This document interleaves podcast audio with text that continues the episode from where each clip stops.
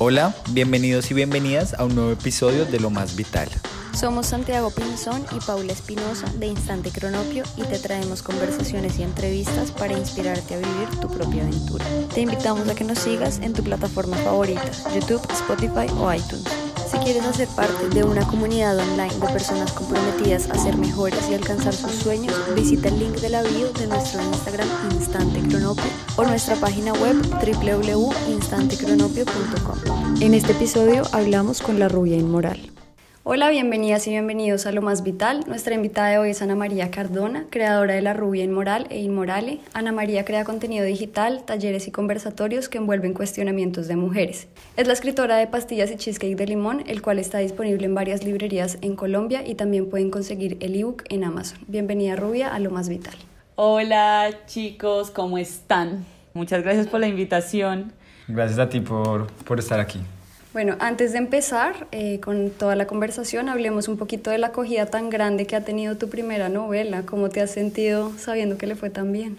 Eh, estoy muy contenta, pues era como el sueño de mi vida desde pequeña. Yo siempre utilicé la escritura como una herramienta para sentirme menos sola, para, digamos, como sacar todos los monstruos que tenía en la cabeza. Entonces, cuando ya se me cumplió como el sueño, eh, era el primer paso y después, bueno, la gente cómo va a reaccionar. Creo que nadie se lo esperaba, es, aunque es como una, un libro de autoficción, eh, pues tiende a ser como muy crudo y muy íntimo, entonces era una apuesta de pronto que no se esperaban que iba a venir desde la rubia inmoral, pues como la audiencia, y en realidad le ha ido bastante bien, fue una sorpresa gigantesca eh, pero pues no, yo ando feliz, aparte que ya va en tercera edición, entonces como que más orgullosa no me puedo sentir de mi primer bebé.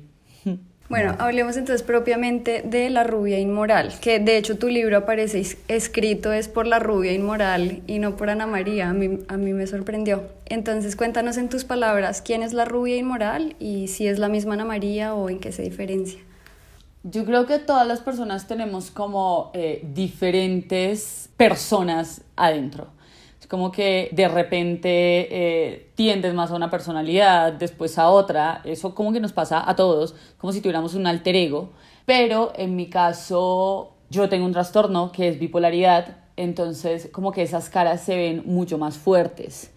Y la ruina inmoral es esa parte como que es, se condensa todo. Eh, como sin tapujos y sin miedos y sin nada. O sea, la Rubí Moral siempre habla y siempre dice lo que a ella se le viene en la cabeza, es una persona como súper segura, que es como la Ana María cuando está en un estado de subidón muy fuerte o cuando está en subidón y porque pues yo soy un ser humano igual que todos ustedes, que la gente tiende como a idealizar mucho los personajes que uno también construye en redes y también tengo miedos, también tengo inseguridades, hay días en los que... Eh, no sé, no me siento bien conmigo, hay muchas cosas que igual se me dificultan, no tengo las respuestas para todo, a veces, eh, no sé, cosas muy comunes también me afectan. Y alguna vez estaba con un psiquiatra y me dijo que yo, porque él tenía tanto miedo a la rubia inmoral, si la rubia inmoral era yo cuando más brillaba. Eh, porque en ese momento estaba apenas empezando con esa cuenta y obviamente eh, yo tenía miedo de qué puede decir la gente frente a este personaje, no tanto pues como gente súper desconocida, sino que obviamente yo vengo pues de una familia súper conservadora, eh, pues colegios súper católicos, de Manizales, que es bastante, que es una ciudad muy conservadora, muy cerrada, muy homófoba, clasista, sexista, y yo, bueno, esto va a, a reventar de alguna forma. Y pues sí, eso pasó, pero eh, creo que esa cuenta también me ha dado a mí la fuerza para hacer muchísimas cosas más también como en mi vida y para agarrarme de ese personaje cada vez que siento como que no puedo más. A veces o me pongo triste o algo me pasa en la vida y me siento derrumbar y después digo, pero a ver, yo soy la rubia inmoral, no pasa nada, esto va a pasar y va a salir como más victoriosa que siempre. Entonces, digamos que eso es como mi alter ego. Para otras personas que también tengan trastorno de bipolaridad, tú, no sé, les recomendarías también que crearan su alter ego, más que crearlo, que lo aceptaran? Sí, para mí ha sido todas las herramientas que yo he utilizado como para decantar todo lo que pasa en mi vida, me ha funcionado mucho. Uno ha sido la escritura, digamos, yo tengo una escritura súper cruda y como oscura y un poco que angustia y dan ganas de vomitar y esa es una parte que está muy dentro de mí, entonces yo siento que cuando saco todo eso, pues hago catarsis también, como en este libro dejé ir un montón de cosas. Y darme cuenta también de y de aceptar como todas esas facetas de mi vida y que de repente tengo ganas de tragarme el mundo, de pronto otros días no, pero pues cuando tengo esas ganas lo voy a hacer todo, que para mí eso representa mucho la rubia moral, ha servido muchísimo, es como que incluso cuando pierdo la fe en mí, o sea, lo veo ahí y digo, bueno, no, esto no es tanto como me estoy dejando eh, llevar de la cabeza en estos días. Eh, yo creo que parte de empezar uno, no sé, como a poder sostener todas las cosas está en reconocer. Eh, a mí me, me ha pasado mucho y es que uno le tiene mucho miedo como cuando le dan un diagnóstico y es, bueno, no, de pronto no. Yo me demoré un año en preguntarle al psiquiatra que algo que yo tenía ya sabía, pero como sencillamente aceptarlo y decir la palabra para mí era como descomponer el mundo. O sea, el 80% de las personas que tenemos un trastorno bipolar eh, terminamos incapacitadas en nuestra vida, o sea, no nos volvemos a parar nunca de una cama o no somos personas que puedan volver a estar en sociedad o a trabajar y hay otro porcentaje, porcentaje altísimo que termina muerta porque se suicidan.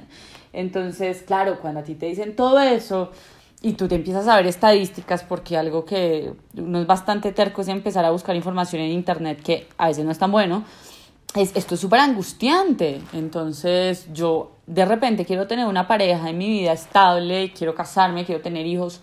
¿Cómo voy a hacer esto?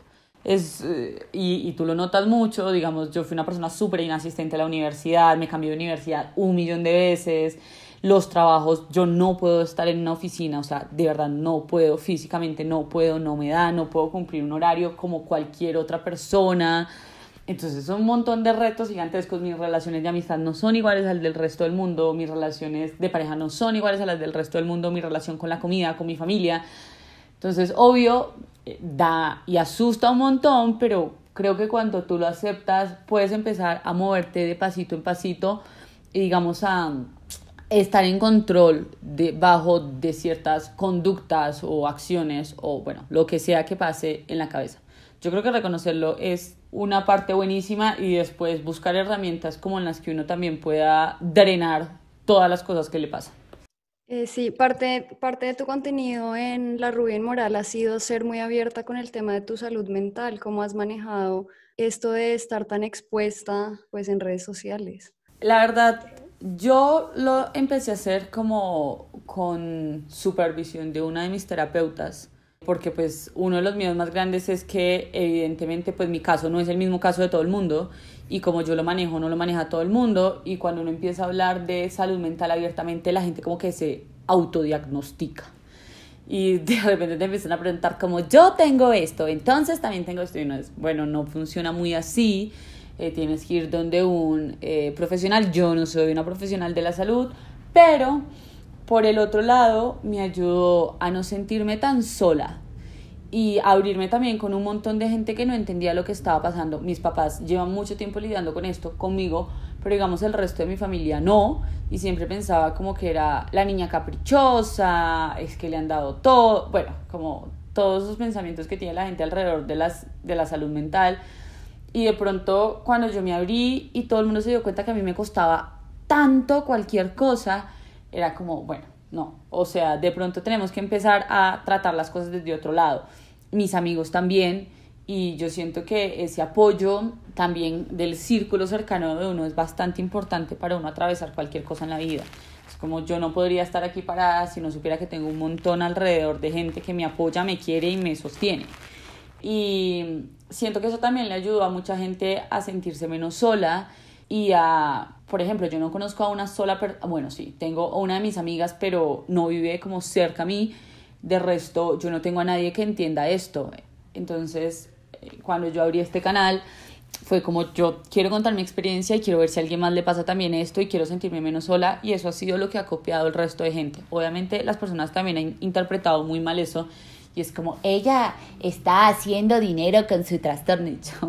pues las cosas no funcionan así, esto es una mil mierda e incluso si estuviera haciendo dinero con el trastorno, pues por lo menos que pague el psiquiatra, o sea, eh, por lo menos que tenga alguna cosa a la que yo pueda sacar provecho. Eh, pero como siempre, pues las personas toman lo que quieren tomar de uno y uno no puede, digamos, cambiarle las ideas ni la intención con la que ellos creen que uno está haciendo las cosas. Pero me ha servido bastante y la gente se ha sentido muy agradecida porque también en redes sociales todo el mundo muestra como una faceta de estar muy bien siempre y de ser una persona como muy cuerda y muy pulcra y que todo lo hace bien y todo le queda bien y tiene relaciones perfectas. Y la Rubén Morales, todo lo contrario, es como que hay un montón de problemas, tiene un nudo de cosas, pero la vieja sigue adelante y hace lo que se le da la gana y la pasa bueno y se disfruta la vida. Entonces, bueno, que a uno también le muestren ese lado, eh, me parece pues completamente válido y a mí me ha servido, me ha servido bastante. ¿Y de dónde nace la idea del nombre, de la rubia inmoral? Yo quisiera tener una idea más entretenida para esto, pero eso no pasó. Yo soy muy mala para, tener, para poner títulos y nombres. Y creo que alguna vez he estado en Twitter y mi arroba era como lava latinanita, algo así. Y puse como algo sexoso, creo que fue. Y me respondieron, no eres la rubia no sé qué, sino que eres la rubia inmoral. Y yo, wow, esto encaja súper bien. Y ahí mismo lo cambié en todas las redes sociales. En ese momento yo tenía Instagram, pero apenas estaba empezando y siempre fui la rubia inmoral. O sea, yo nunca me llamé Ana María, yo nunca me llamé nada, yo siempre fui la rubia inmoral. Con mis fotos de mis viajes y de la universidad, que era lo que yo posteaba antes, pues porque es que esto es en sí un proyecto pues nuevo. ¿Y cuál es ese público de la rubia inmoral? Digamos, las personas a las que más les llega tu mensaje, ¿son otras mujeres con, con tu mismo trastorno o qué clase de personas son? No, yo creo que son mujeres de todo tipo, pues mi, mi Instagram son 90% mujeres, 10% hombres, y yo creo que los 10% hombres son mis amigos gays, no hay nadie más, y dos o tres manes por ahí que se les perdió la aguja y ya. Eh, pero creo que son mujeres completamente eh, variadas de todos los contextos, pero que tienen algo en común y es de pronto esa necesidad de no sentirse reprimidas por todo. A ver, que eh, poder liberarse con un trastorno puede ser quererse liberar por cualquier cosa. O sea, admitir lo que uno es desde una persona que, que no sé, que le gusta el sexo, pero también le gusta leer, pero también tiene estos, estos problemas, pero también tiene estas vainas y, y poder ser todo eso que siempre nos han dicho como que nos tenemos que catalogar en una cosa o en la otra y no lo podemos ser todo porque pues entonces todo pierde valor eh, si, no sé, quieren mostrar las tetas y después salir con el libro de El péndulo de Foucault, es como, pues, ¿cómo va a entender algo de Humberto Eco si mostró las tetas? Y es, bueno, de pronto no tiene nada que ver. Eh, entonces, la gente que está en la Rubia Moral es eso, es, no sé si sean personas que lo quieran hacer o que lo vayan a hacer, de liberarse un poco, pero de pronto sí les funciona como una bolsa de aire fresca y es bueno, de pronto este camino también existe y ya con que alguien considere esa posibilidad en sus cabezas, para mí ya es ganancia. Bueno, ¿y qué hacías antes de dedicarte a, de lleno a las redes sociales? Bueno, yo pasé mucho tiempo por fuera del país porque estaba estudiando, entonces, pues eso, me dediqué a estudiar y, y como a viajar en esa época. Después llegué a Colombia y el primer año intenté trabajar en una empresa, lloré todos los días de mi vida yendo a esa empresa y dije, no, esto definitivamente no es para mí, yo no me siento frustrada, eh, tenía una pésima relación con las personas eh, que, con las que trabajaba, yo no soy una pieza clave para un ambiente laboral, un día me pusieron una amonestación porque no fui al día de San Valentín, yo los quería matar a todos, fue como, no quiero estar en esto, y obviamente, claro, cuando yo estoy bien soy muy amigable y todo, pero cuando eh, estoy baja o media baja, como en todo ese periodo que estuve viviendo en Manizales, cuando volví, no soy como tan ni de hablar con las otras personas, ni de abrazar a las otras personas, entonces pues obviamente como que no, no era un panorama muy alentador. Y después dije, no, yo voy a renunciar a esto, yo humanamente no soy capaz de, de seguir estando eh, en estos lugares, sobre todo que me di cuenta que la competencia era súper fuerte y, y como que, no sé, había un ambiente laboral pésimo igual del todo y esa experiencia me bastó para decir como, compañeritos, esto no va a suceder. Y después dije, bueno, entonces, ¿qué hago? ¿Qué opciones eh, tengo? Porque pues esto me está pareciendo denso. Y empecé con el proyecto de la Rubia Moral, pero nunca pensando en que iba a llegar a vivir de eso, sino como vamos a crear un contenido diferente, de pronto vamos a enfocarlo no solamente en fotos de mis fiestas y lo que sea, sino en otra cosa. Nada, y así empecé, pero lo que hacía antes era pues yo solamente trabajé eso como un año, un año y medio llorando todos los días y después dije, iba con entrevistas de trabajo y a la semana era, no, yo no quiero estar aquí, yo no quiero estar aquí, yo no quiero estar aquí y pues no volvía y ya. Nos sentimos identificados. Sí. Eh, ¿Cuáles han sido de los mayores retos que has tenido al traer un contenido, digamos, tan salido de la norma en varios temas? Eh, por ejemplo, uno sería, sí, que no estás dedicado a un solo nicho, sino que tratas más muchos temas, pero otros, pues los, el contenido de lo que hablas, ¿no? De sexualidad y de tabúes. ¿Cuáles han sido esos retos que has tenido al hacer eso? Mm, pues la gente igual siempre va a hablar de ti bien o mal.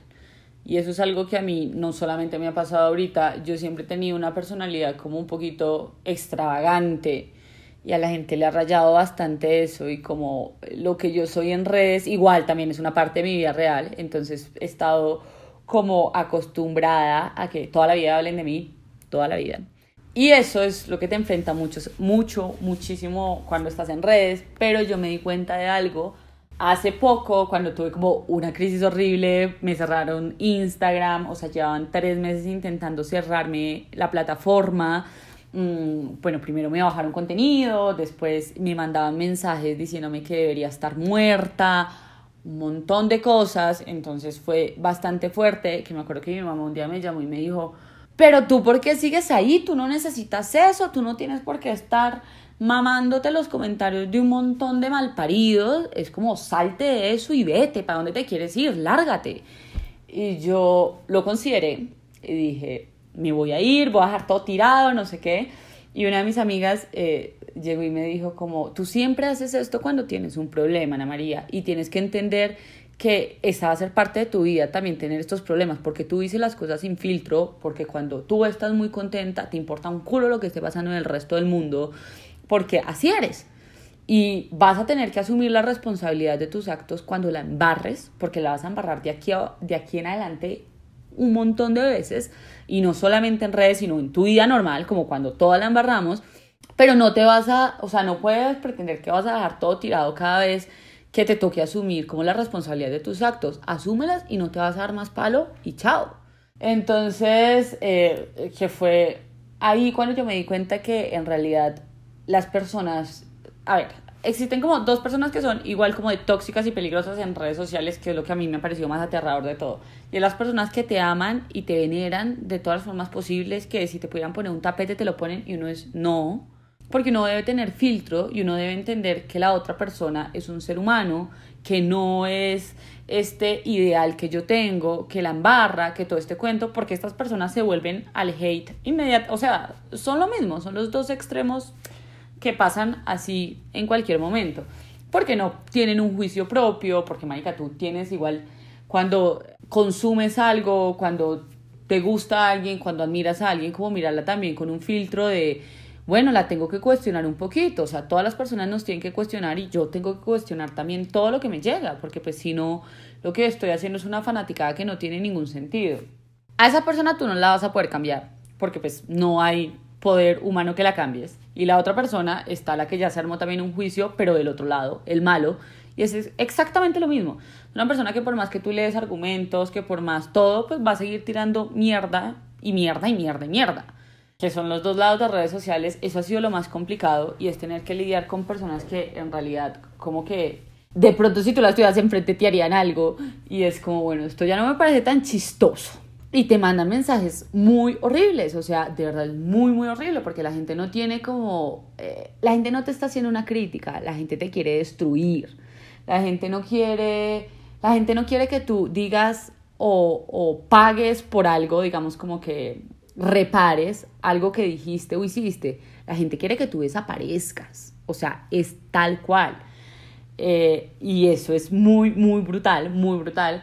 Yo me acuerdo que de las cosas que a mí más me desestabilizaron cuando me hicieron esa cacería el año pasado fue cuando empecé a ver cuentas con mi cara tachada. Y claro, y a, y, a mis papás ya les empezó a preocupar y todo el mundo era, pucha, pero pues es tan grave para que una peladita, pues que tampoco es que hubiera hecho la cosa más horrible del mundo, eh, aparezcan fotos con su cara tachada, cuentas creando, mandándole mensajes, ir a todo el día así y las personas no tienen tampoco ningún tipo de, de idea que son también responsables del daño que le están haciendo al otro. Si el otro se tiene que hacer responsable de sus actos y la embarró y algo, pues tú no tienes por qué acabarle la vida. Todos merecemos estar aquí existiendo y embarrándola, porque es que eh, eso es lo único que va a hacer este cuento. Eh, ahí que unos deciden tener una cuenta expuesta en redes y otros no, pero pues la vida funciona así. Entonces, eso digamos que es el reto más grande que he tenido em, y será seguramente el reto más grande que voy a tener de aquí en adelante porque eso no solamente me pasa a mí, eso le pasa a todo el mundo en redes sociales y es como por turnos. Entonces, pues nada, no hay nada más que hacer. Ya, es que la gente muestra una cara, no sé si distinta o su verdadera cara en redes sociales, ¿no? Como que el mismo medio les da este, esta, este anonimato para sacar una pues una violencia de verdad increíble. Sí, igual la gente es cruel, o sea, la gente normalmente es cruel y los colombianos somos súper violentos, súper crueles y súper de querer ver al otro, pues que se muera, porque es que así es como actuamos, o sea, aquí es como ojo por ojo. Entonces, pues tampoco me sorprende, o sea, en realidad somos una cultura muy violenta, muy violenta. Bueno, y hablando de eso, ¿por qué crees que es importante hablar en un contexto justo como el colombiano de temas sensibles como son sexualidad, feminismo y salud mental? Pues eh, yo siento que las personas que tenemos el privilegio de, de, poder hablar y que nos gusta, a mí comunicar me gusta bastante, eh, estando en un contexto como estos es, es muy complejo, pero igual también, o sea, como el que da el primer paso, pues empieza a normalizar esos temas. Y esa es nuestra realidad. Nuestra realidad es la violencia contra las mujeres, nuestra realidad es el tabú y el montón de mitos que hay detrás de las enfermedades mentales que en realidad como que no tenemos la menor de por dónde es que estamos caminando y pues que la sexualidad eh, eh, de las mujeres sigue siendo como cosa de hombres. Eh, básicamente, no sé si ustedes se ponen a mirar un día en, en mi bandeja de mensajes, son un montón de niñas preocupadas por porque un tipo las valide y porque las tome en serio y entonces si me lo como en tres meses de pronto sí va a querer tener una relación en serio conmigo y yo, bueno, wow, la gente hace unas matemáticas brutales. Con el que no te quiere tomar en serio, no te quiere tomar en serio y ya, no importa lo que tú hagas. Entonces es muy complejo, pero yo creo que dar el primer paso y que cada vez seamos más personas que seamos que cuestionemos por lo menos algo. O sea, para mí con que las mujeres empecemos a cuestionarnos las cosas y, y, como que transitemos un poquito, ya, ya es mucho cuento. Y si alguien lo hace, ven que desde hace por lo menos tres años, incluso nuestra virtualidad ha cambiado mucho y cada vez hay más mujeres que se atreven a hablar desde sus puntos de vista de, de cosas que de pronto antes nos imaginábamos eran como callándolas. Entonces, no sé, si una lo hace, de pronto empiezan todas y, y, en algún punto esto va a cambiar. O sea, no sé si en 500 años, pero en algún punto. Bueno, yo te quiero preguntar algo, de pronto es cambiando un poco el tema, pero quisiera que nos contaras de tu filosofía de ser eh, rica, famosa y latina. Es muy chistoso, porque eso es una serie que yo me vi alguna vez entonces como que empecé a molestar con mis amigas y se, la hice ver a mi mamá, se la hice ver a mis amigas, o sea, a mí me encantan ese tipo de reality shows y esas cosas. Y esa frase me pareció magnífica. Eh, yo tiendo a proyectar mucho las cosas, a ver, que también es como un chiste, pero yo también tiendo como a proyectar mucho las cosas que quiero, entonces yo dije, claro, es que la Rubia y Moral es rica, famosa y latina. La Rubia y Moral ya llegó hasta allá.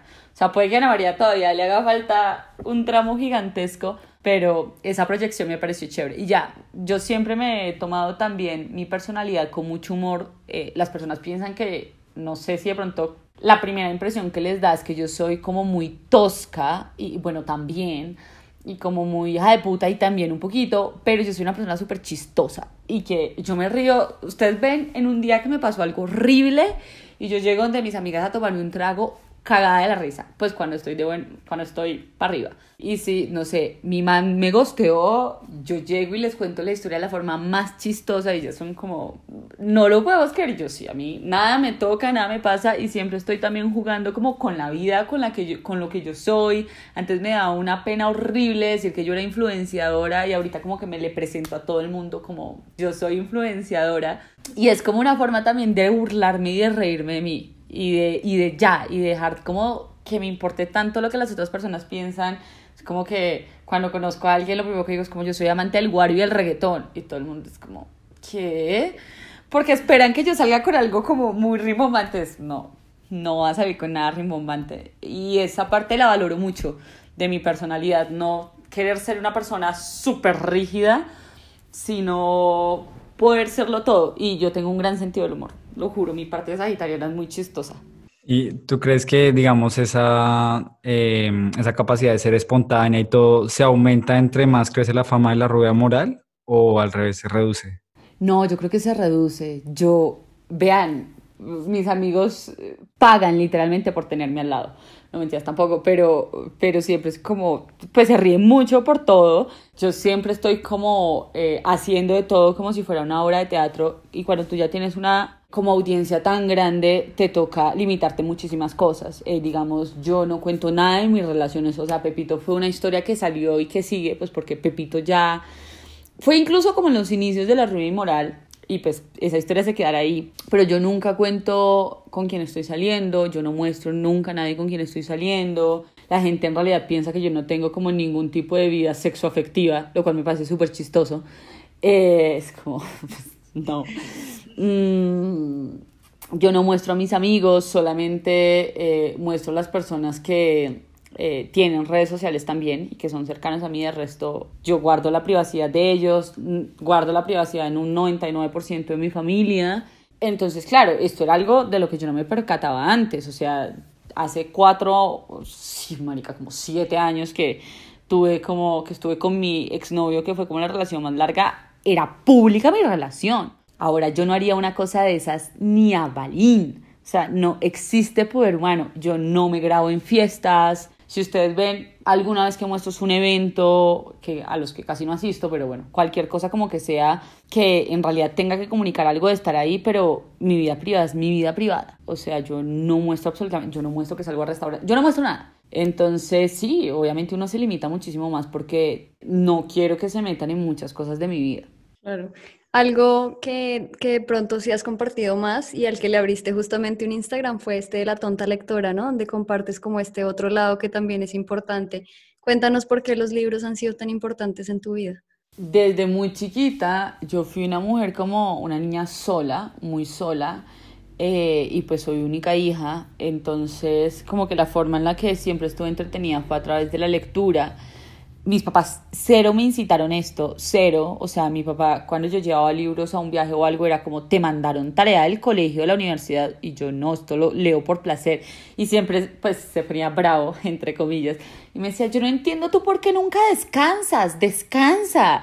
Y siempre que, y ahorita, siendo grande, es como, yo no entiendo tú por qué tienes que estar siempre como cargándote de cosas, Ana María, no hagas nada, descansa, quédate quieta. Pero fueron mi refugio desde chiquita y yo como que lo adopté porque era una forma también de salirme de la realidad en la que yo vivía.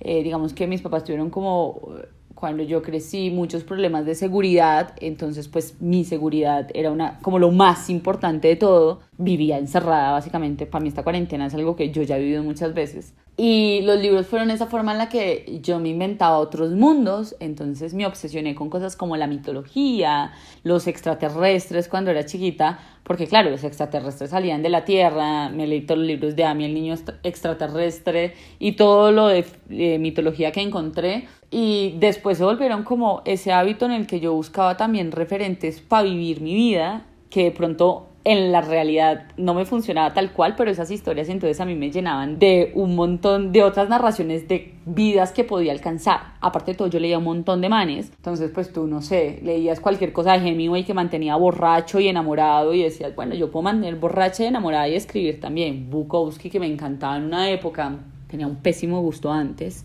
Y, eh, ¿qué les puedo decir? O sea, obviamente Y todo este tipo de cosas como que me hacían, incluso yo creo que me hicieron configurarme como una mujer diferente, porque yo leía hombres que eran como súper raros y súper, yo hago lo que se me da la gana y mi sexualidad también la hago como se me da la gana y todo es como se me da la gana, entonces eso también me ayudó a formarme. Y que era algo que en ese momento yo no podía hacer porque pues evidentemente en mi adolescencia y en mi juventud temprana, aunque ya rompía mucho como las reglas, pues obviamente era más limitada y, y más como retraía lo que soy ahora. Eh, entonces siempre han formado parte de mí, aparte de todo yo estudié una carrera que envuelve completamente los libros y pues eh, son como, son mi casa. Yo siempre estoy con un libro, yo siempre tengo un libro en un bolso, siempre, siempre, siempre, siempre. Es como, siempre estoy con libros. ¿Y qué libros dirías que han marcado tu vida y por qué? A mí esas preguntas me parecen muy complicadas porque como que cada momento de la vida lo pueden como marcar cosas muy diferentes. Si te digo, los libros de extraterrestres fueron que, los que de niña a mí me ayudaron como a configurar una idea de poder salir de la Tierra. Si te digo, un libro que me marcó muchísimo y que es medianamente reciente se llama Tan poca vida, o me acuerdo cómo es la autora, que es un libro bastante fuerte que envuelve el suicidio, como lastimarse, la depresión, la amistad, el amor, la heterosexualidad y la homosexualidad. O sea, es bastante interesante, que es una cosa así gigante, y en el que lloras cada tres páginas. En algún punto también me gustaba mucho Andrés Caicedo y creo que Mi cuerpo es una celda fue un libro que también me marcó bastante porque me hizo entender como el desespero que yo también tenía en mi cabeza. Mm, todos los libros como la, Odisea, la Eneida y la Ilíada me gustaron bastante en mi juventud, que eran como de dioses y de aventuras y de cosas de esas. Y uno de los libros que anteriormente me gustaba bastante eh, es uno que se llama Opiniones de un payaso de Heinrich Boll, que es un Nobel de literatura, y el libro es dedicado a Marie, y es un man que se obsesiona con una vieja, que en realidad la historia detrás es como una historia de, de una familia nazi, pero como que la historia con la que la narra es su amor por Anne-Marie y me gustan mucho los libros que están dedicados a Ana María.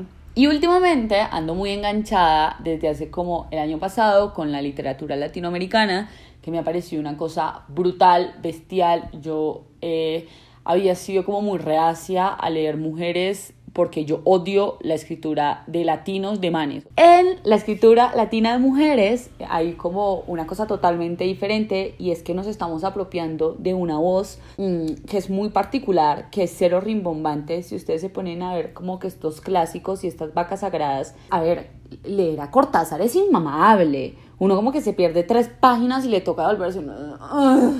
Y con la escritura de latinos, eh, de mujeres latinas, encontramos una cosa totalmente diferente. O sea, nosotros no, nos, no queremos parecer intelectuales, ni queremos parecer unas personas súper rimbombantes, ni que nos den un Nobel porque hicimos una hoja con 53 palabras que nos inventamos y que tienen que buscar con un diccionario al lado si no, no entienden mal parido libro. No, nosotros lo único que queremos narrar es narrarnos desde nuestras propias experiencias. Y si tú lees eh, muchas de las entrevistas que le hacen, no sé, a María Gainza, a Margarita mm, García Roallo, son personas que literalmente lo que quieren es vomitar lo que tienen y lo que han sido sus vidas y narrarse y construirse desde ahí.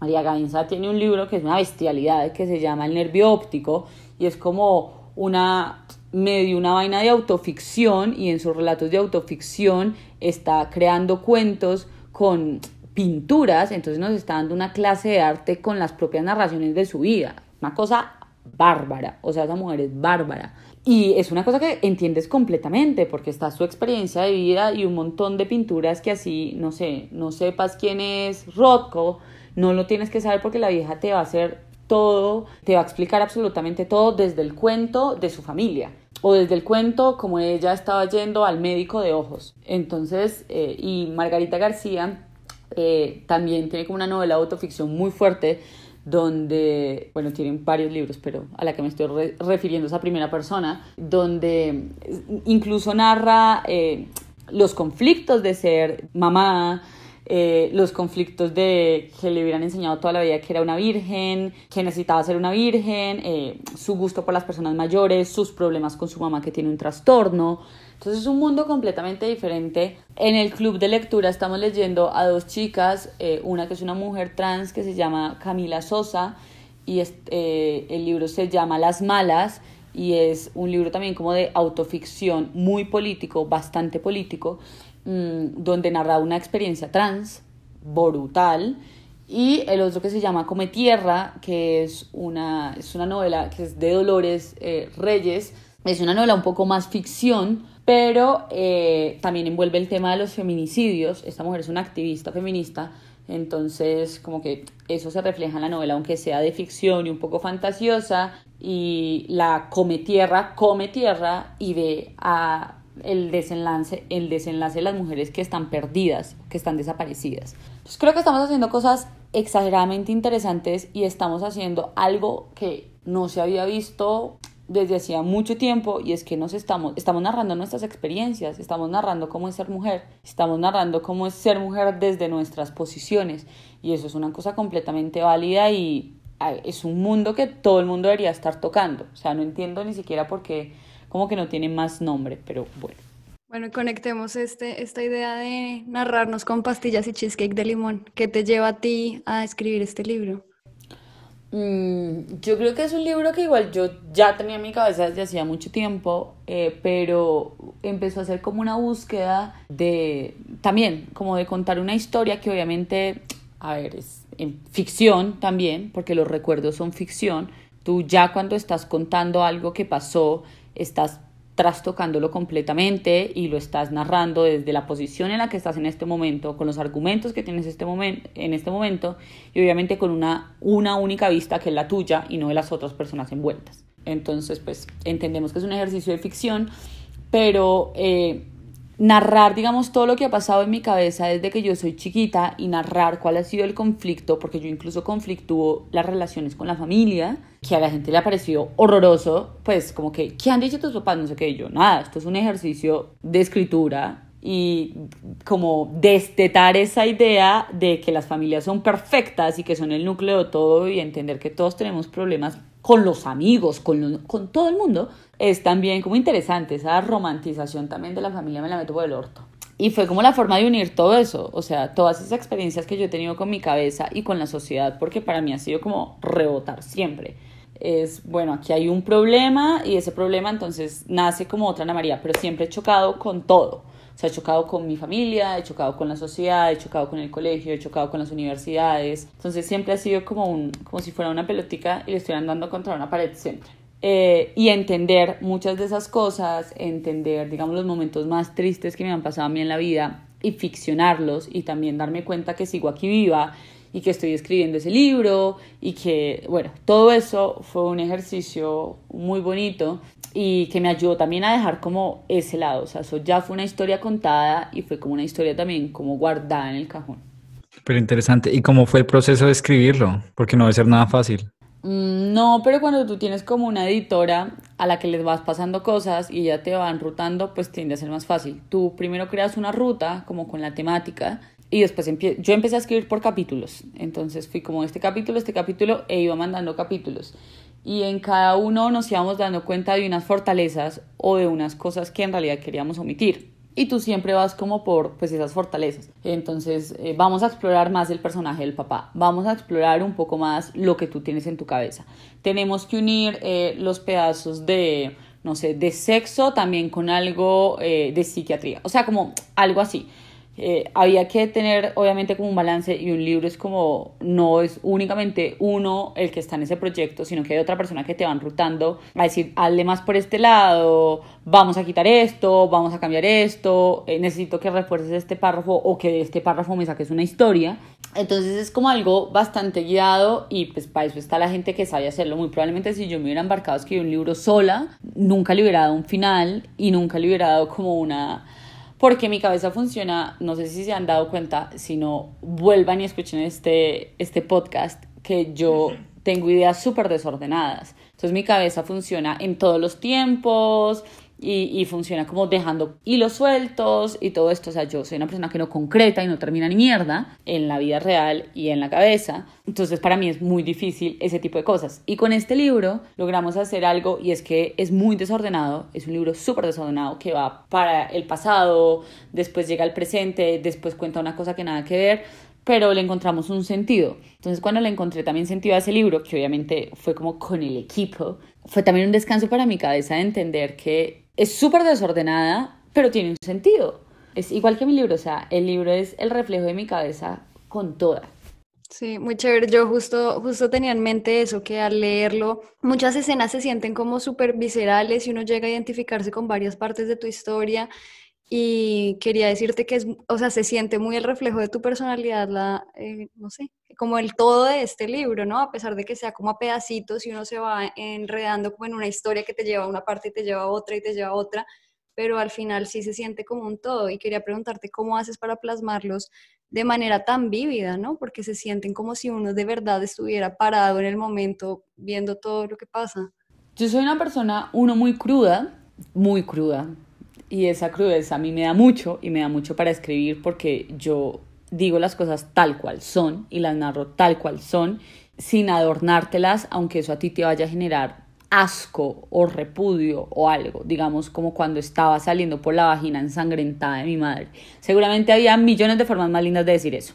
O sea, podía utilizar una metáfora, podía volverlo prosa y es como, no me interesa, yo quiero salir por la vagina ensangrentada de mi madre. Vale verga. Así lo quiero narrar. Sí. Entonces, pues esa es como una característica muy mía y de mi escritura. Y lo segundo es que yo soy una persona que eso le gusta mucho a mi editora y es que yo veo, a ver, cuando yo te leo, digamos a ti, yo leo más que tu personalidad y lo que tú me estás diciendo. Yo leo de pronto un color con el que te podría ver, un sabor con el que te podría hilar y cosas así entonces, eso también me da una forma, digamos, de crear adjetivos y de crear como comparaciones y de todo en los personajes. Entonces, eso lo hace también como chévere y te ubica a ti como de pronto para que tú hagas asociaciones también con otras personas. Digamos, el, uno de los tipos que narro en que yo decía que sonaba como un chirrido de televisor.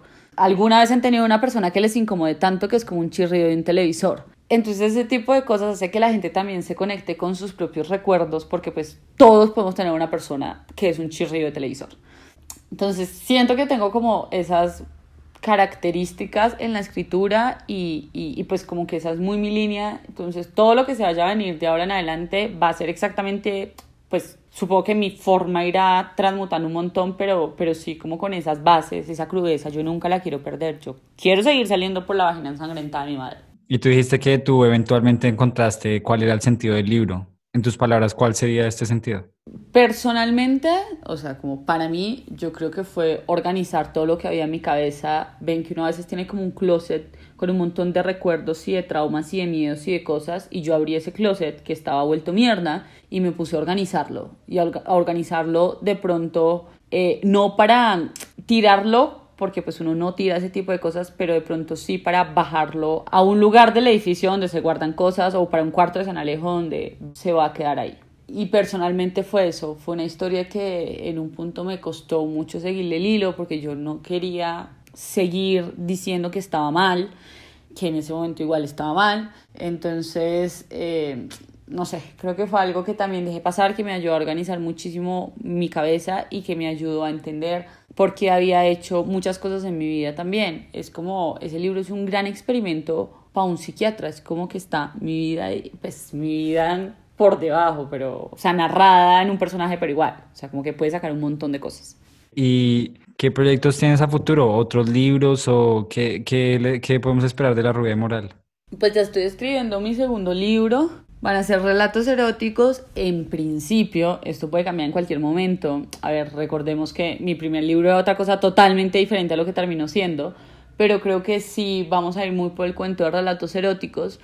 Eh, estoy muy contenta, muy, muy contenta con ese proyecto porque me va a retar bastante. Evidentemente yo quiero hacer una apuesta muy diferente como algo que sea como o porno o, o así, sino que la quiero meter con todo lo que soy yo, con todo lo que también mm, los tintes como trágicos y oscuros que tiene mi cabeza. Pues bueno, vamos a ver en este experimento qué sale y proyectos todos los que ustedes quieran este año a pesar de este momento que estamos pasando siento que es mi año igual. Quiero seguir haciendo conversatorios, quiero seguir haciendo talleres. Me interesa muchísimo ahorita ponerme la 10, 15 con todo lo de la tonta lectora porque es una de las cosas que yo más disfruto y fue en lo que me formé además y es lo que me ha formado a mí toda la vida. Eh, entonces quiero sacar algo muy, muy chévere con La Tonta Lectora, eh, que ahorita se están moviendo dos clubes de lecturas al mes. Han sido maravillosos porque además tenemos ejercicios de escritura y es un espacio muy seguro para que todas las chicas, digamos, compartamos nuestras experiencias. Ha sido algo brutal. Eh, y creo que esa es muy mi línea. Hablar también. Quiero sacar un podcast con una amiga pero va a ser algo mucho más relajado, o sea, como de temas de conversaciones de amigas. Y pues mi idea es seguir creando contenido y poder seguir dándole como este apoyo a mi cabeza y, porque pues aquí yo saco toda mi creatividad, todos mis estados de alteración, todo está condensado ahí. Entonces para mí es un ejercicio de catarsis gigantesco. Bueno, y para finalizar, yo quería preguntarte cómo ha sido todo esto de dejar como el camino tradicional, ¿no? Porque mucha gente tiene miedo de que estudias una carrera, consigues un trabajo, te casas, tienes hijos y a la gente, a pesar de tener otros sueños o otras ideas en la cabeza, le da pánico hacerlas realidad y le da pánico salirse de esa ruta que todo el mundo nos dice que es la correcta. ¿Qué nos contarías de tu experiencia o qué le podrías recomendar a esta gente que, que también tenga ganas de lanzarse a hacer algo distinto? Pucha, es que hay dos partes en las que yo creo de esto. La primera, que es más de contexto, es que siento que también es una situación de privilegio gigante que uno pueda hacer algo de esto. Eh, muy probablemente si yo tuviera algo que perder no lo estaría haciendo. Alguna vez estaba en una charla y estábamos hablando de esto como de atrevernos, bla, bla, bla. Y una de las, de las chicas alzó la mano y dijo, es que yo tengo dos hijos y me da pánico porque si me gasto los ahorros como en ese, en el emprendimiento que yo toda mi vida he querido hacer y fracaso, pues mis hijos se quedan sin con qué comer.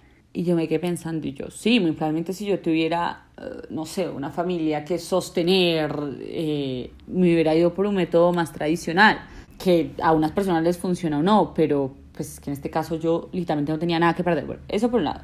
Pero por el otro, siento que uno solamente tiene como una vida y esto no lo está probando del todo eh, y que complacer a los demás todo el tiempo es la cosa más aburridora con la que uno puede cargar y lo más infeliz que puede hacer.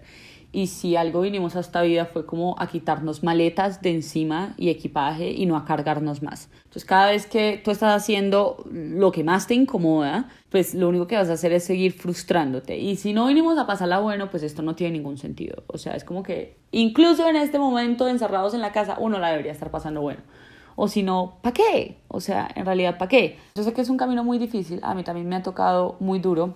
Alguna vez alguien en, en redes sociales hizo un comentario como que a mí no me costaba nada y que, bueno, bla, bla, bla, y mi mamá leyó el comentario y mi mamá mantiene metida en redes y me dijo, que dejen de decir eso porque a ti esto te ha costado mucho y puede que no les haya costado en lo que la gente cree, pero te ha costado salud mental, te ha costado ponerte a trabajar todos los días, te ha costado eh, ponerte, irte en contra de todos nosotros porque evidentemente esto no era lo que mis papás querían para mí, o sea, mis papás me querían ver como de ministra y soy la rubia inmoral en Instagram. ¿Entienden? Entonces que no te bajen el valor porque a ti esta mierda te ha costado mucho. Y tienen toda la razón, pero después de todo lo que cuesta porque cuesta un montón empezar que, que, las cosas funcionen, que te dé para vivir, aparte de todo porque las personas creen que uno no debe cobrar por nada y es como, pues viejo, yo tengo que pagar un arrendamiento, el consumo, el crear contenido digital no es tan fácil como ustedes creen, en realidad ocupa un huevo de tiempo, bueno, todo el cuento, o sea, como que la, lo, con lo que la gente se entretiene, igual esto es eh, vaina que a uno le cuesta y le cuesta mucho.